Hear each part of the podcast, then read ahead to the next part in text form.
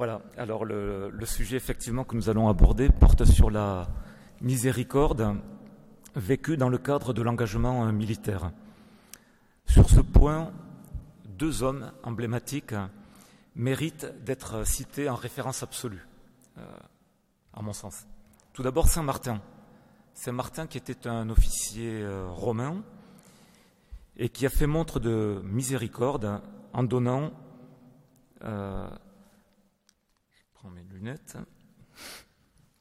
En donnant la moitié de son manteau à un pauvre qui s'est avéré être le Christ. Il est intéressant d'analyser le geste de cet officier qui, d'une part, s'est montré doux, magnanime, attentif à la misère des autres, tout en ayant une très haute idée de son état de soldat, serviteur de l'Empire romain. Le manteau appartenait à Rome et il ne pouvait donc le donner. C'est la raison pour laquelle il l'a coupé en deux.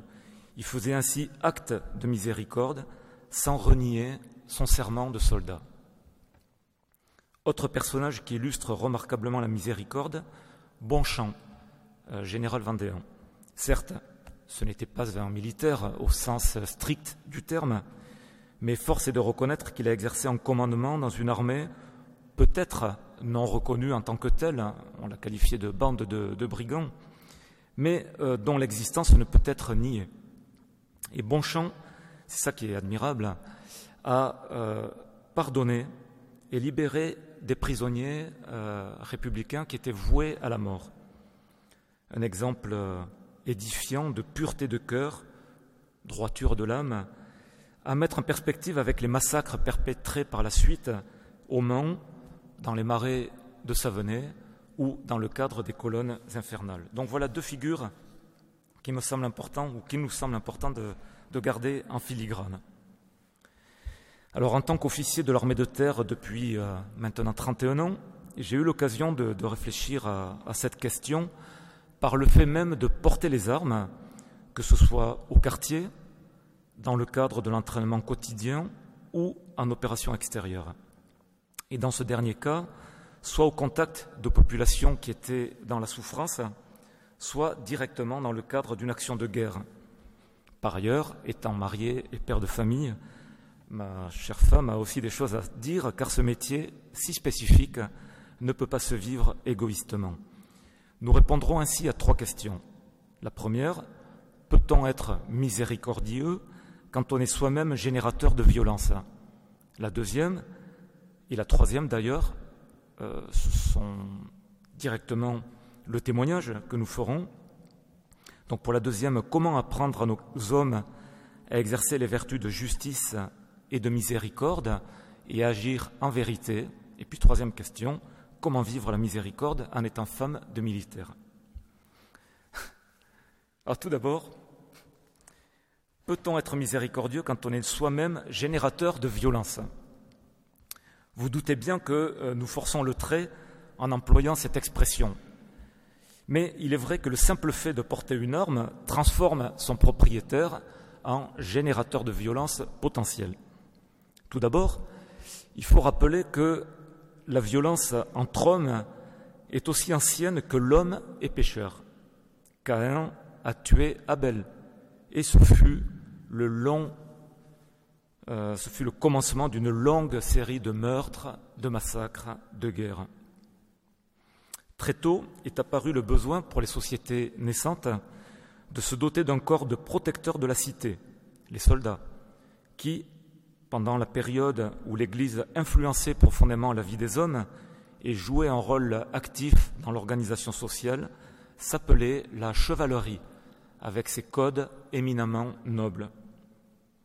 Bien évidemment, le paradoxe est évident entre le commandement tu ne tueras point et le fait de porter des armes pour donner la mort.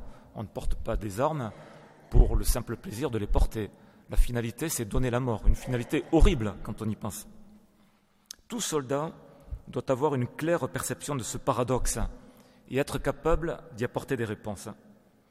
Ces réponses, on les trouve dans les théories sur la guerre et la détermination du jus ad bellum, c'est-à-dire le droit de faire la guerre pour une cause juste, et le jus in bello, c'est-à-dire la façon de se comporter pendant les conflits.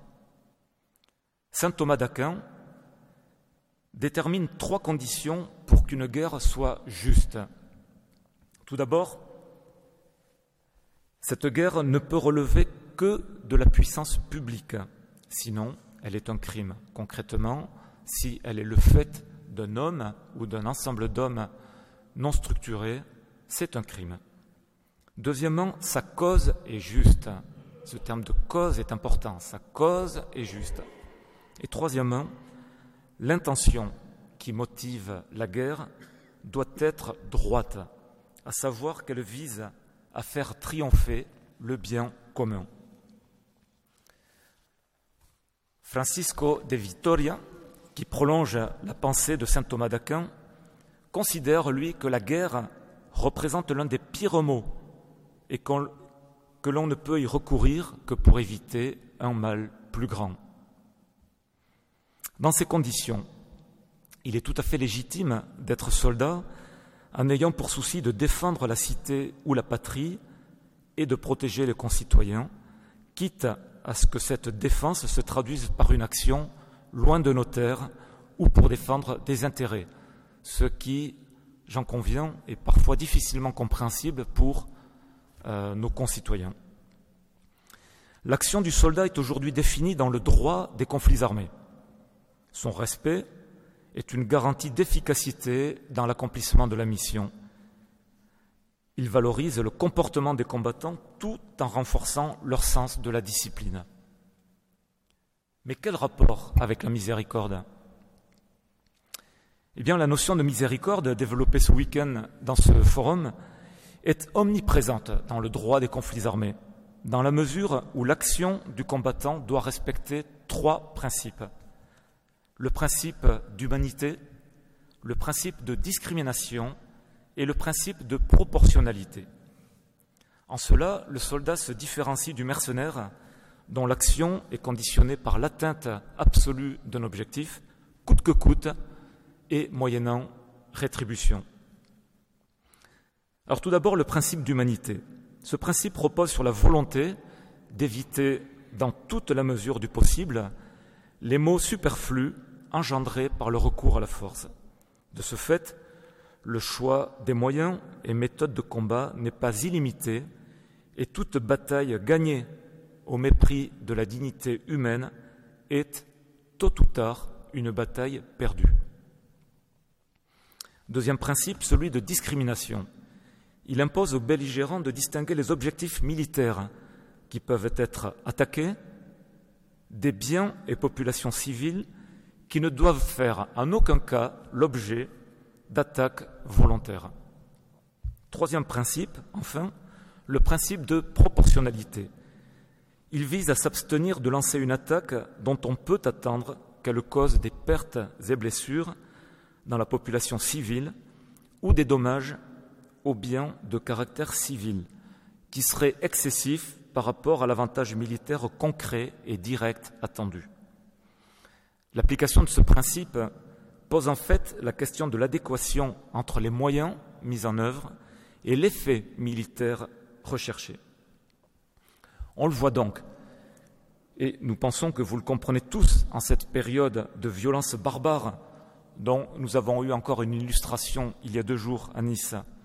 L'action du soldat est non seulement acceptable si elle se conforme aux droits des conflits armés, mais elle est même nécessaire en temps de crise.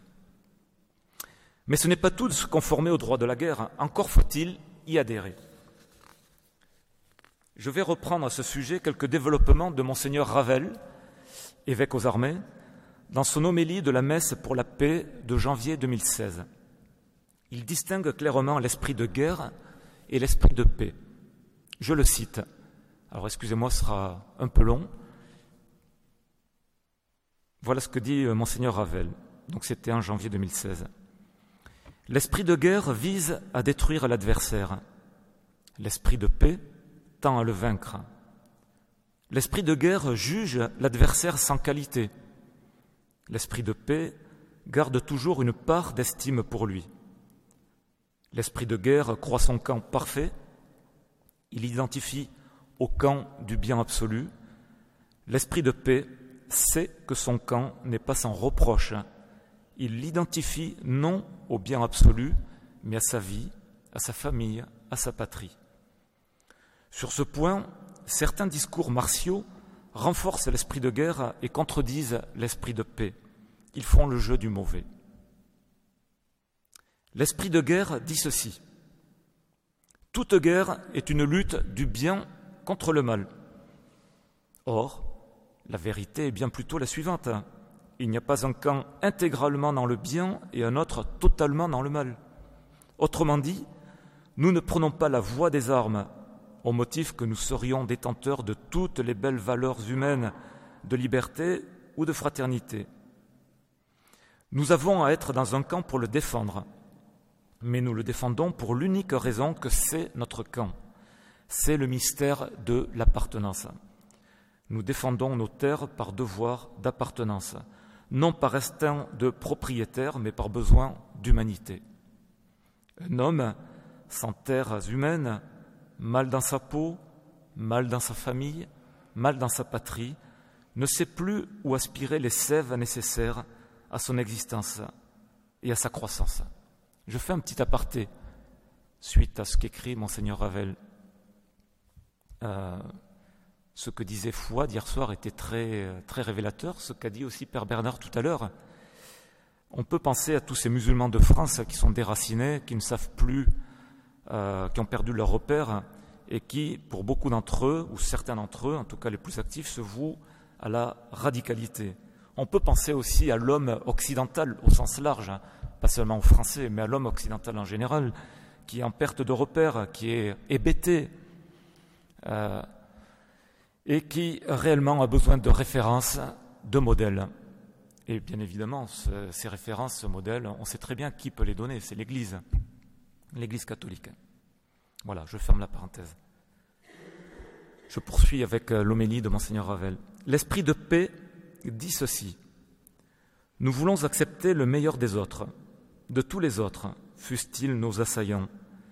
Ils ont au moins en partage avec nous la richesse commune de la vie et de leur infinie dignité d'homme. Et c'est pourquoi, si nous avons à lutter contre d'autres hommes ou d'autres peuples, nous ne la faisons pas pour les détruire. Pour autant, nous n'avons pas d'estime pour leur violence démesurée, voire démentielle. Elle nous pousse à prendre tous les moyens pour nous défendre, y compris ceux des armes. L'esprit de paix n'oublie jamais que le but de guerre est de vaincre et non de détruire, de faire plier l'attaquant qui tue, viole, vole et cherche à nous soumettre. Le but de la guerre conduite dans un esprit de paix est le suivant. Faire violence à la violence de l'ennemi pour résister à son attaque, pour le contenir, pour le contrôler, pour réduire sa virulence, pour asphyxier sa haine, pour éradiquer les misérables intentions qui l'ont poussé à nous attaquer. Seul cet esprit de paix résiste à l'idéologie.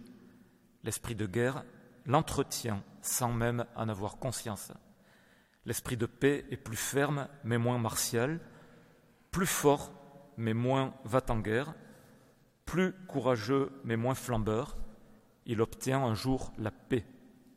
L'esprit de guerre ne laisse que des victimes emplies de haine, à l'exception de ceux qui, comme Fouad, font une vraie démarche de pardon. Mais ils sont rares. Il ne laisse derrière lui que des poudrières prêtes à exploser à nouveau. Voilà, j'en ai fini avec cet extrait d'Homélie de Monseigneur Ravel. Et à la lumière de ces propos, il ne nous reste plus qu'à être animés de l'esprit de paix. N'oublions pas la miséricorde de Dieu dans le temps de la guerre et pensons à regarder la beauté de Dieu, y compris, et c'est ce qui peut sembler incroyable, y compris sur le champ de bataille. Après ces quelques considérations, somme toute assez théoriques, venons-en à la mise en œuvre de la miséricorde au sein même de nos unités. Et c'est là que débute véritablement notre court témoignage.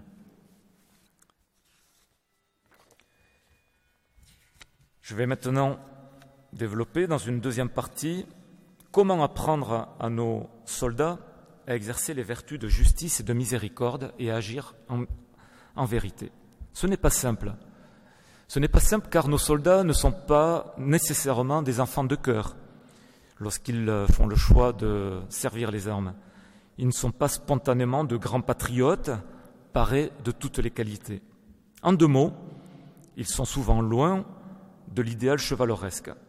Or, ils doivent agir en mettant en pratique cet, idéal, car il y va de la crédibilité de l'institution qu'ils représentent, en l'occurrence l'armée, armée française, et du pays au nom duquel ils agissent, la France. Et puis aussi parce qu'il est inconcevable qu'ils agissent en soudard, mus par la haine. C'est toute la différence avec les mercenaires, comme je le soulignais précédemment. Il nous revient ainsi d'expliquer à des soldats parfois issus des banlieues, souvent blessés par la déstructuration de leur milieu familial, qu'ils devront être polis avec les personnes qu'ils rencontrent en opération extérieure ou dans le cadre de l'opération Sentinelle dans nos propres villes, qu'ils devront aider les vieilles dames à traverser la rue, alors que, adolescents, peut-être que certains d'entre eux auraient plutôt préféré voler leur sac à main. Il faut leur expliquer patiemment qu'on traite les prisonniers avec humanité, même si ce sont les pires coupeurs de route, qu'on n'achève pas les blessés, qu'on ne torture pas pour obtenir des aveux ou pour se venger. Pas simple, là encore. Pensons aux sentiments qui nous animent lorsque nous voyons le pire. Je n'ai pas été au Rwanda, où l'horreur a atteint son paroxysme, mais je me souviens très bien de mon arrivée en 1993 en ex-Yougoslavie, dans une poche tenue par des sécessionnistes qui venaient d'être conquises par une armée soi-disant régulière. Les corps des vieillards, femmes, enfants, tous abattus, venaient d'être retirés. Mais partout, dans les champs et autour des maisons, toutes détruites et encore fumantes, plus un être vivant. La campagne était jonchée de cadavres, de vaches, chiens, chats, délibérément tués par le conquérant pour marquer son autorité et terroriser les populations. Quelle consternation, quel dégoût pour, euh, pour nous qui n'étions pas habitués à de telles scènes. Difficile, dans ces cas, de ne pas haïr, et pourtant il le faut. La plus belle satisfaction, c'est lorsque le soldat vient se confier à vous pour vous faire part de ses cas de conscience. Oui, c'est une satisfaction car cela montre qu'il agit en confiance et qu'il agit avec cœur et discernement. J'ai un témoignage concret d'un de mes sergents au Mali qui s'en voulait d'avoir tué un blessé, cloué au sol, et qui plus est devant ces hommes qui ont assisté à la scène. Il était véritablement troublé d'avoir fait cela. En le questionnant, je me suis rendu compte qu'il avait agi ainsi parce qu'il avait vu le, le, blessé porter la main à son abdomen et il a pensé, à juste titre d'ailleurs, que ce blessé cherchait à déclencher une ceinture explosive et a provoqué ainsi des pertes humaines importantes, sachant que nos soldats étaient au contact, au corps à corps. Il a donc abattu dans le doute, sans certitude. Et ce geste absolument contre nature et pourtant nécessaire le contristait. Je lui ai dit qu'il avait bien fait. Et c'est exactement ce qu'il attendait de son chef. Oui, il faut toujours agir en vérité.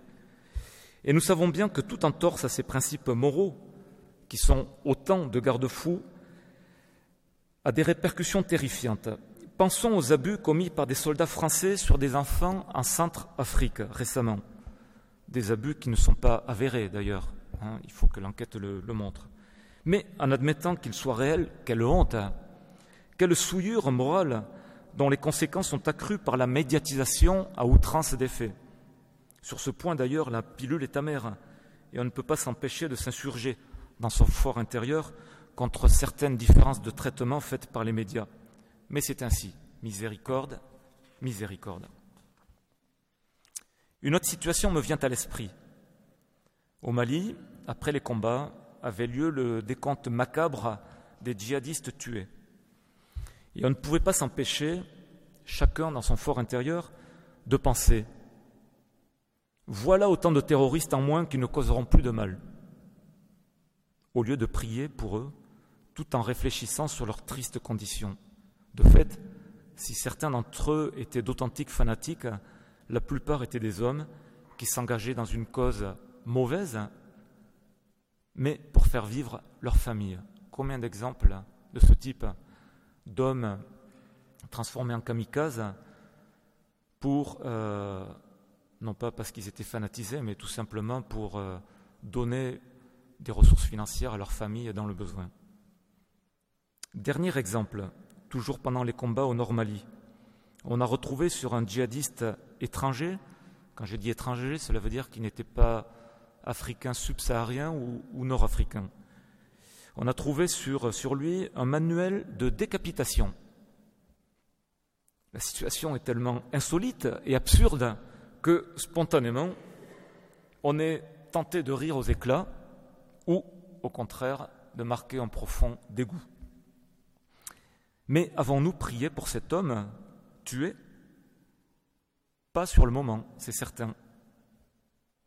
Mon Dieu, donnez-nous un cœur pur et une âme droite. Troisième partie, la miséricorde vue du côté des épouses. J'ai été bien nue. Hein. C'était quand même très militaire, hein, normalement. C'était euh, que pour mon mari. Hein.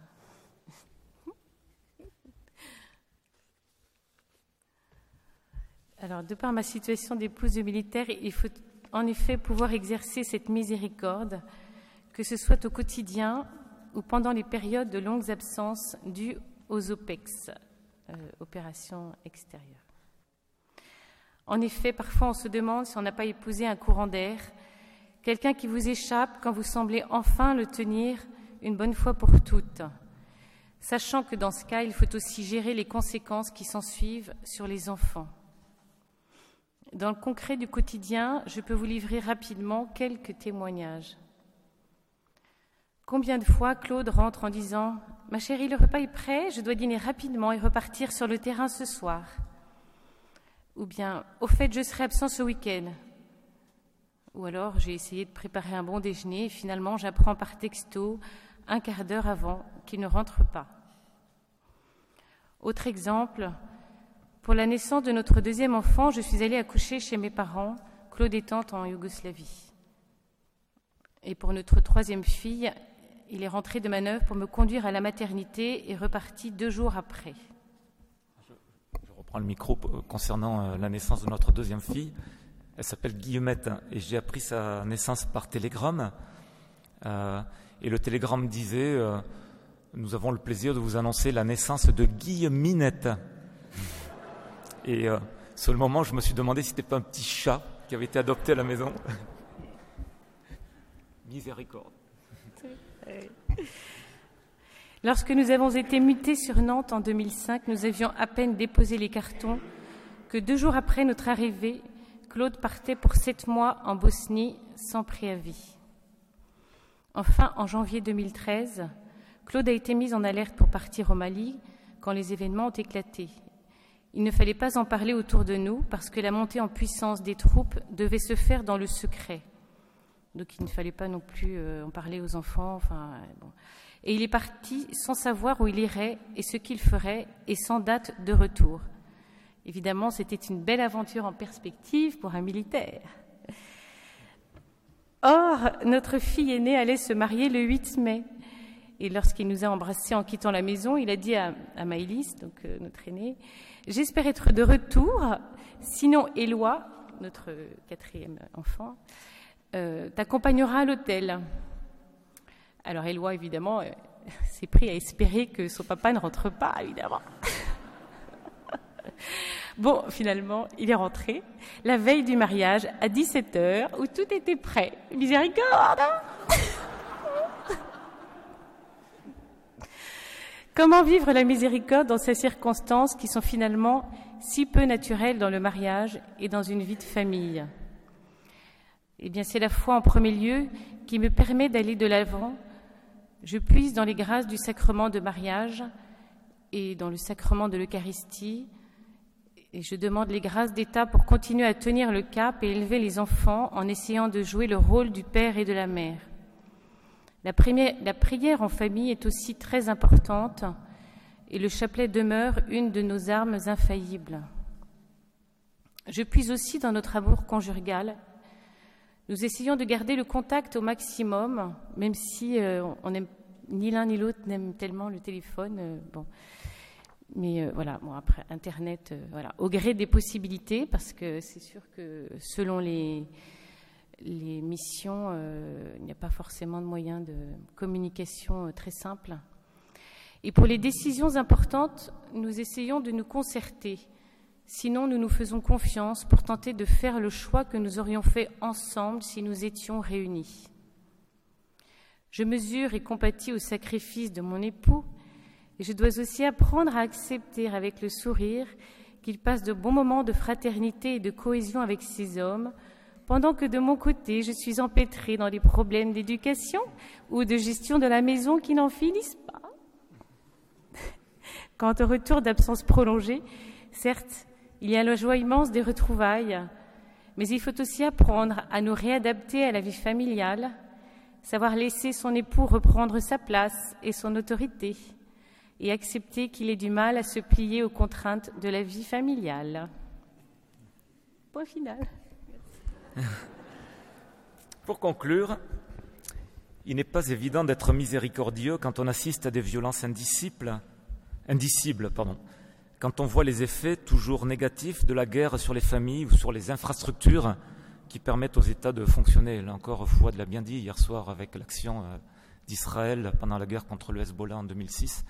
Israël a délibérément détruit les infrastructures de l'État libanais. Il n'est pas évident d'expliquer à des subordonnés enthousiastes et généreux qu'il ne faut pas se venger, ou encore que la réponse donnée à un mal doit être proportionnelle à celui-ci. Enfin, il n'est pas toujours facile de concilier vie familiale équilibrée et engagement militaire. Combien de cas de divorce autour de nous? C'est absolument euh, terrifiant, surtout avec euh, l'engagement de nos troupes sur euh, l'opération Sentinelle, qui contribue à, aggraver la déstructuration des, des, familles. Mais loin de moi d'être exclusif. D'autres métiers sont difficiles et nécessite également un engagement important, une solide vocation. De fait, que peut penser un pompier ou un policier face aux horreurs qu'il vit directement liées au terrorisme? Ou encore, dans un autre domaine, comment accepter que des hommes et femmes qui nous nourrissent par le biais des produits de la terre qu'ils récoltent ne puissent même pas vivre des revenus de ces derniers Il faut, là encore, une belle dose de miséricorde pour affronter toutes ces épreuves et continuer à aller de l'avant avec joie et enthousiasme. Nous aimerions évoquer un dernier aspect, pas vraiment lié à la miséricorde, mais puisque j'interviens ce matin en tant que militaire, je profite de cette occasion pour vous livrer une réflexion. Elle porte sur les devises, dont la raison d'être est de donner un fil conducteur à tous ceux qui font partie d'une communauté. En fait, c'est Fouad hier soir qui m'a donné cette idée. La devise de la République française tout d'abord, liberté, égalité, fraternité. Elle est belle, c'est indéniable. Si on la décortique, liberté, au rythme où vont les choses, la liberté sera limitée en France en raison de l'insécurité grandissante. En effet, un homme ne peut vivre libre que dans la sécurité. C'est d'ailleurs le rôle premier de l'État de garantir aux citoyens la paix et la sécurité qui leur permettent de s'épanouir, de mener des activités économiques et donc de se développer harmonieusement.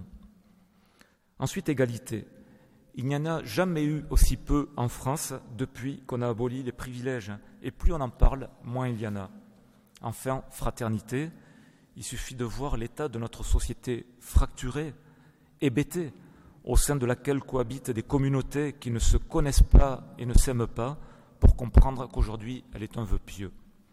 Tout cela pour dire que notre devise française est une référence, noble, certes, mais représente un idéal qui pour l'heure a sombré.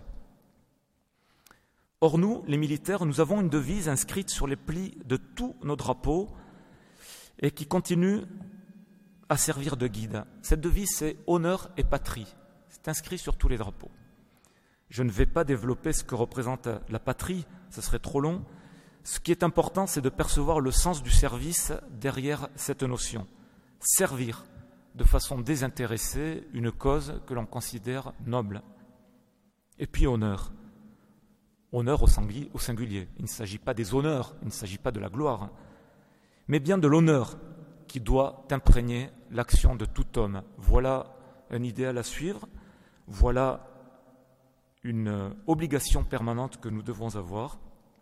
C'est un bel objectif qui impose d'agir en vérité et en faisant preuve de miséricorde. Merci de votre attention.